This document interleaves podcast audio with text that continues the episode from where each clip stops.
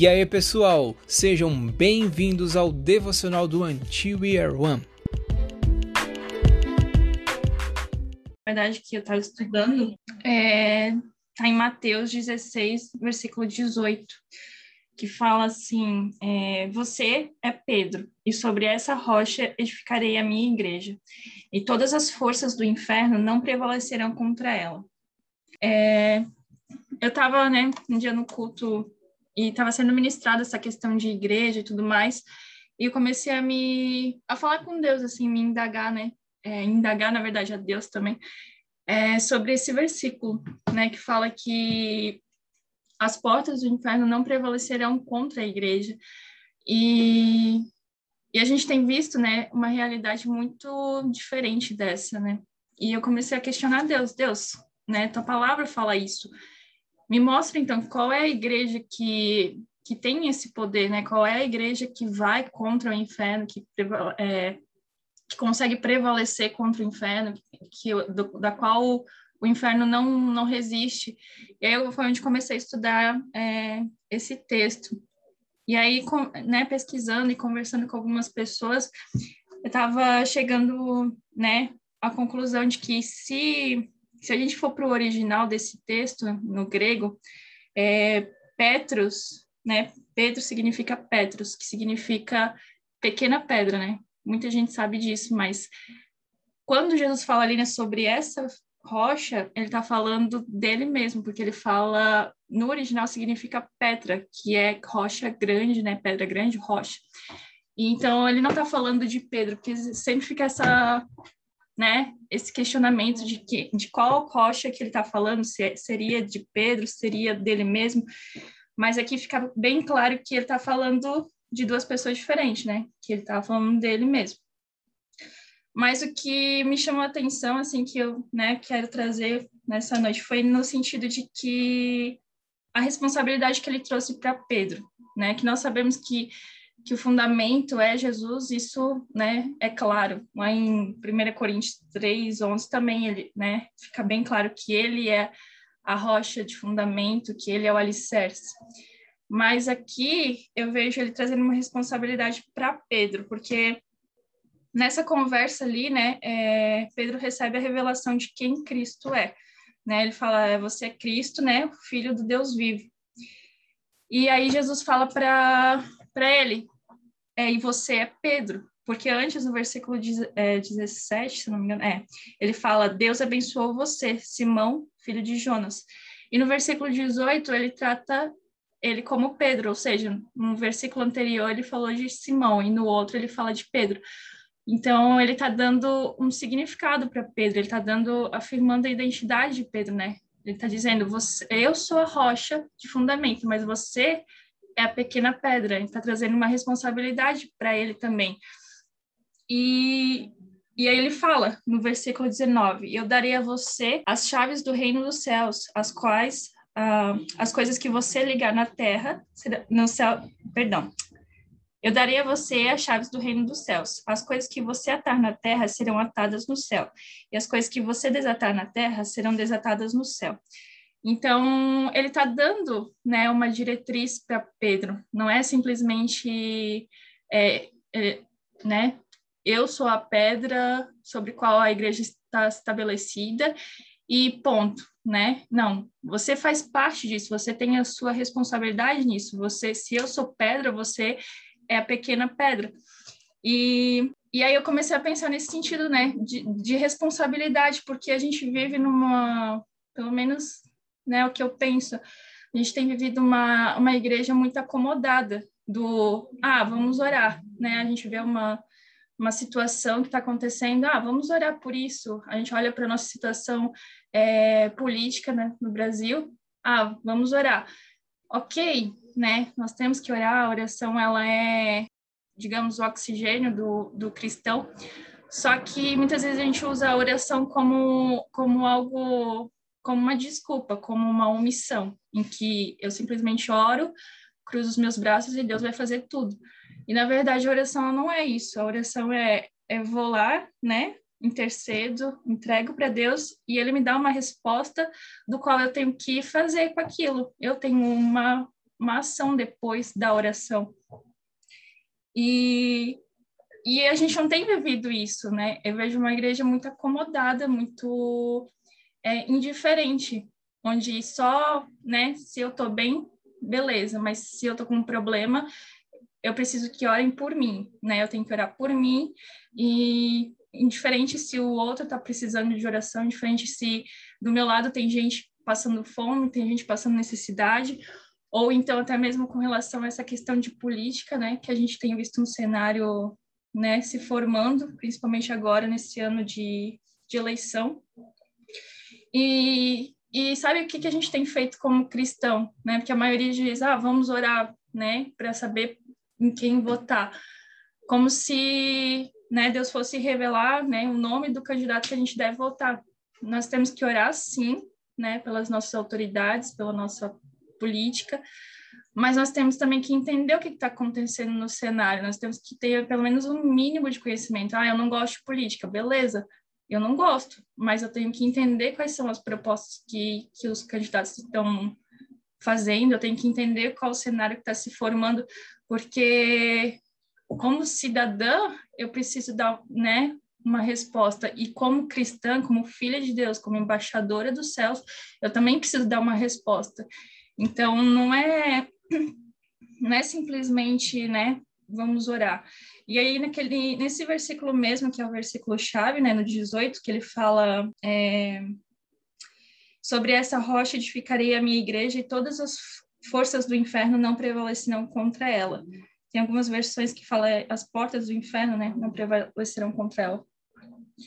É uma é uma voz de comando de Jesus, no sentido de que nós precisamos avançar, né? É, se ele está falando as portas do inferno não prevalecerão, é porque nós temos que ir ao encontro das portas do inferno e arrombar, né? Ele não está dando uma, uma ordem, não, fiquem, né? Igreja, vocês têm que ficar resguardado dentro de um templo orando, esperando eu voltar. Não, ele está dizendo para a gente ir à luta, para a gente fazer alguma coisa. E se a gente olhar a palavra, ela, né, a Bíblia de Gênesis e Apocalipse, ela sempre vai é, nos dar uma voz de comando. Ele, Jesus sempre foi é, ativo e eles, né, Deus desde o lado de da criação, ele sempre deu uma ordem para fazer algo. Nunca foi é, uma palavra de omissão, mas sempre foi uma palavra de ação.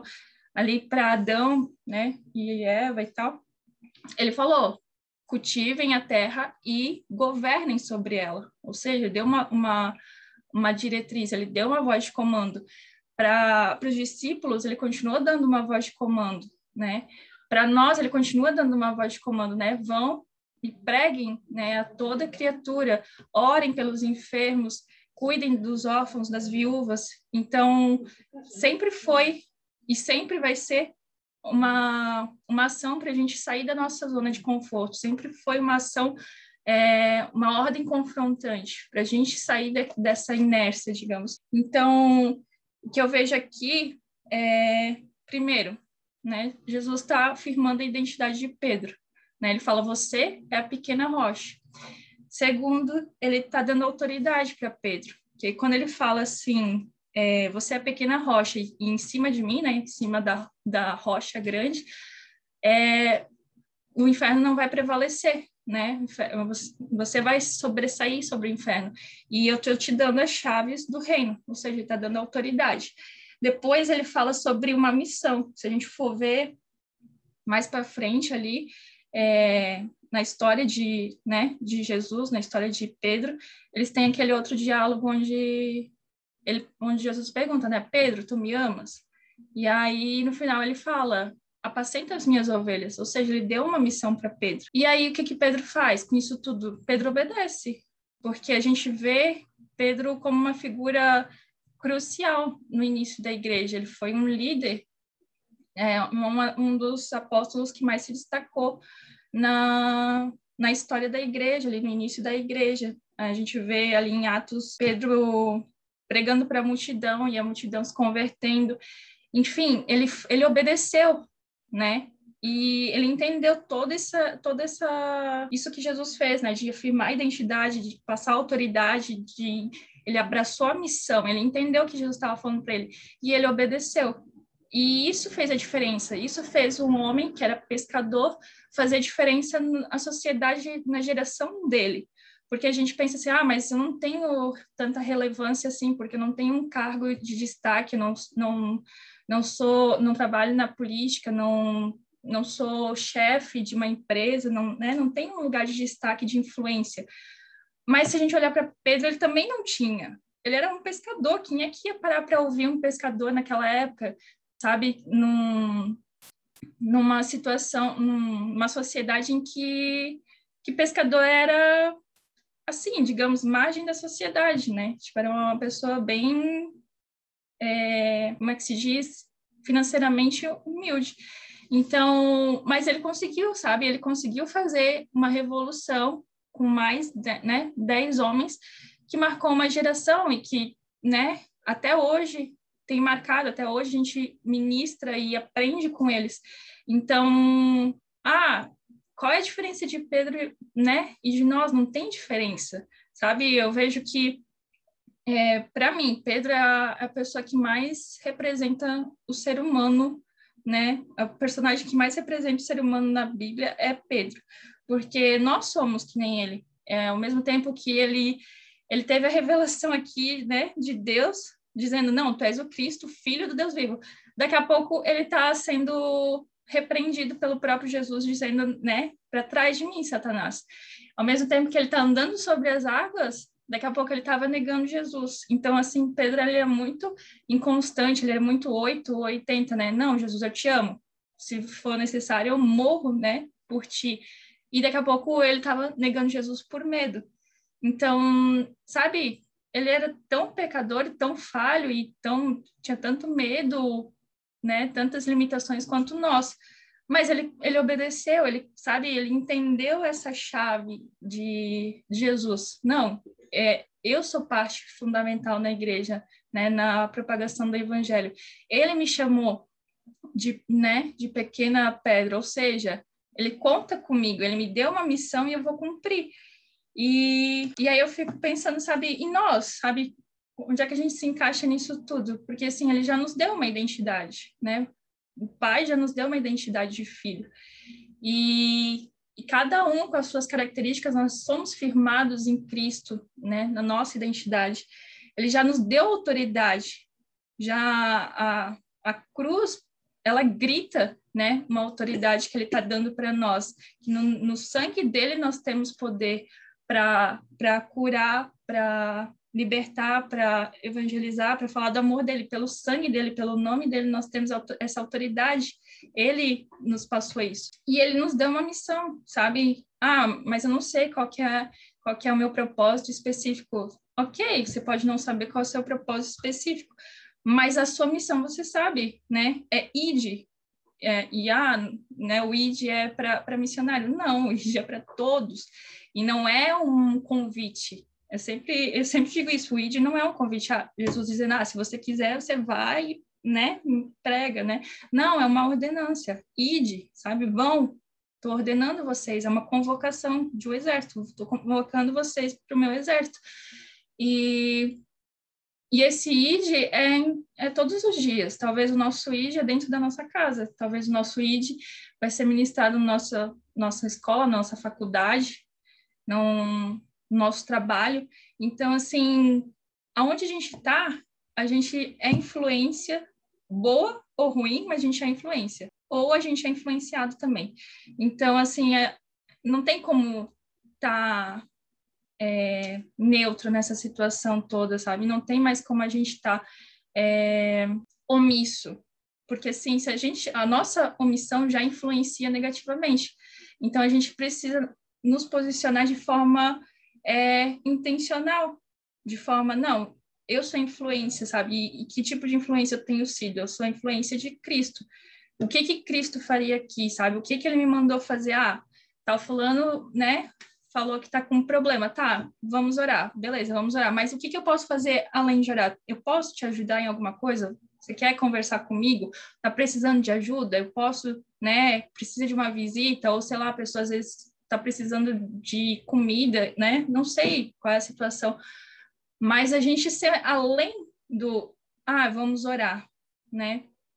Eu vejo muito isso no campo missionário. Às vezes o missionário está lá padecendo financeiramente e aí as, né, a, a igreja, né, as pessoas que eu digo assim, corpo de Cristo, é, vê essa situação e fala, vamos orar para que Deus envie recurso. Mas peraí, né? Você é o recurso, né? Você já é a resposta de Deus. Você, né? Não precisa dar. Mas eu não tenho que dar. Mas o que que você pode dar, sabe? A gente sempre tem alguma coisa para dar. A gente sempre tem alguma coisa para compartilhar. É, ali a lei da, da multiplicação, né? É, é clara quanto a isso. Quando Jesus fala para os discípulos repartir o pão e o peixe, é, ele pega o quê? Ele, ele pega os peixes que o menino tinha, né? Os, os cinco pães e dois peixes. Por quê? Porque para multiplicar precisa de um número. Zero vezes mil continua sendo zero. Se não tivesse pão nenhum, peixe nenhum, não haveria multiplicação. Mas tinha cinco pães e dois peixes. Então, daquilo ali ele pode, ele pode multiplicar. Então, ah, eu tenho, tenho um real. Tá, então, esse, desse um real, isso aí vai ser multiplicação. Agora, o que não dá é a gente cruzar os braços e dizer, eu não tenho nada. Às vezes a gente não tem nada realmente financeiramente, mas a gente tem a, o nosso esforço, o nosso trabalho, posso ajudar de alguma forma. De alguma forma a gente sempre vai poder fazer alguma coisa, de alguma forma a gente sempre vai poder estender a mão, de alguma forma a gente sempre vai poder ter a chance, a oportunidade de ser relevante. Então, então eu, eu sabe a resposta para minha para minha né indagação ali com Cristo, né? Que igreja que, que é essa que avança contra o inferno, do qual né, estremece o inferno? É a igreja relevante, é a igreja que tem uma atitude, não é uma igreja que é, vê a volta de Cristo como um escapismo. Nossa, o mundo está um caos, então vamos orar para Jesus voltar, porque daí a gente está livre de todo esse caos. Não, sabe?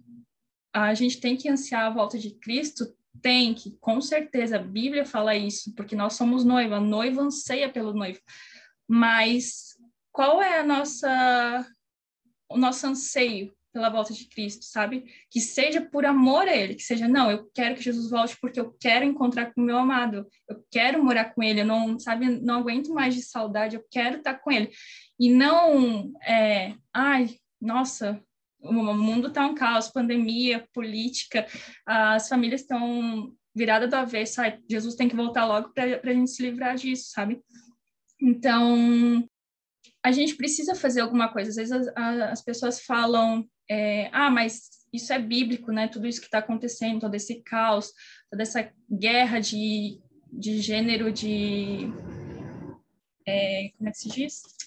Ideologia de gênero, toda essa guerra política, toda essa guerra é, entre nações, essas é, catástrofes é, é, naturais, tudo mais, tá, ok, isso é bíblico, mas a Bíblia não fala que quando isso começasse a acontecer é para a gente cruzar os braços e esperar o mundo cair, sabe? Não, pelo contrário, a Bíblia está sempre, Jesus está sempre falando que a gente é relevante, que a gente precisa fazer alguma coisa, que a gente tem que influenciar onde a gente está. A gente está caminhando para a volta de Cristo, estamos, mas a gente tem que caminhar, caminhar fazendo alguma coisa e não caminhar olhando só para o nosso umbigo, sabe? E, ah, não, eu tô salvo, então tá tudo certo. O, mundo que, que se exploda. Então, eu acho que se a gente realmente quer ser, né, é, voltar a ser uma igreja relevante, não que a gente né, tenha perdido o poder, não, a igreja continua sendo a noiva de, de Cristo e continua sendo poderosa por causa do noivo, né? mas eu creio que a gente pode ser muito mais intenso, que a gente pode ser muito mais relevante, que a gente pode, sabe, é, realmente abalar o mundo espiritual, como foi, né, no, nos primeiros dias, como foi na, no início da igreja, que nem eu falei ali, né, 11 homens que mudaram a história, né, de, de uma nação, mudaram a história do mundo, do qual a gente ministra até hoje, do qual a gente é ministrado até hoje, Então, a gente pode voltar a ser isso, sabe? Se a gente olhar para a quantidade de pessoas que se dizem cristãs hoje no mundo, é assustadora. E por que, que não está acontecendo nada? Sabe?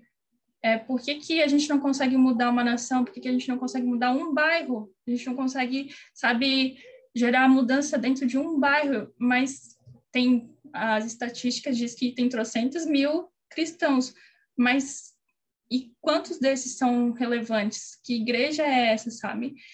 Então, na verdade, a pergunta que eu quero deixar, né, para todos, inclusive para mim, é essa, né, que o que, que eu tenho feito, sabe, com a minha com a minha posição de cristã, né? O que, que eu tenho feito como igreja, como noiva de Cristo, né? Porque isso é uma responsabilidade. Assim como ele deu essa responsabilidade para Pedro ali, ele está dando para nós, né? Não ficou só em Pedro. Tanto que em Efésios 2:20 ele fala isso. Deixa eu até achar aqui. Fala assim: é, vejam o alicerce sobre qual vocês vocês se encontram agora os apóstolos e os profetas, e a pedra de esquina do edifício é o próprio Jesus Cristo. Nós, os que cremos, somos cuidadosamente colocados juntamente com Cristo como parte de um templo dedicado a Deus, que está em constante crescimento. Olha só, tipo, constante crescimento. Então, ele está sempre falando de, uma, de um movimento, nunca de algo parado, nunca de uma algo estático, ele está sempre falando de, de movimento, de crescimento. Então, aqui para mim é a nossa convocação, sabe? É a nossa missão. E, enfim, qual, qual resposta que a gente tem dado, né? Quão relevante a gente tem sido?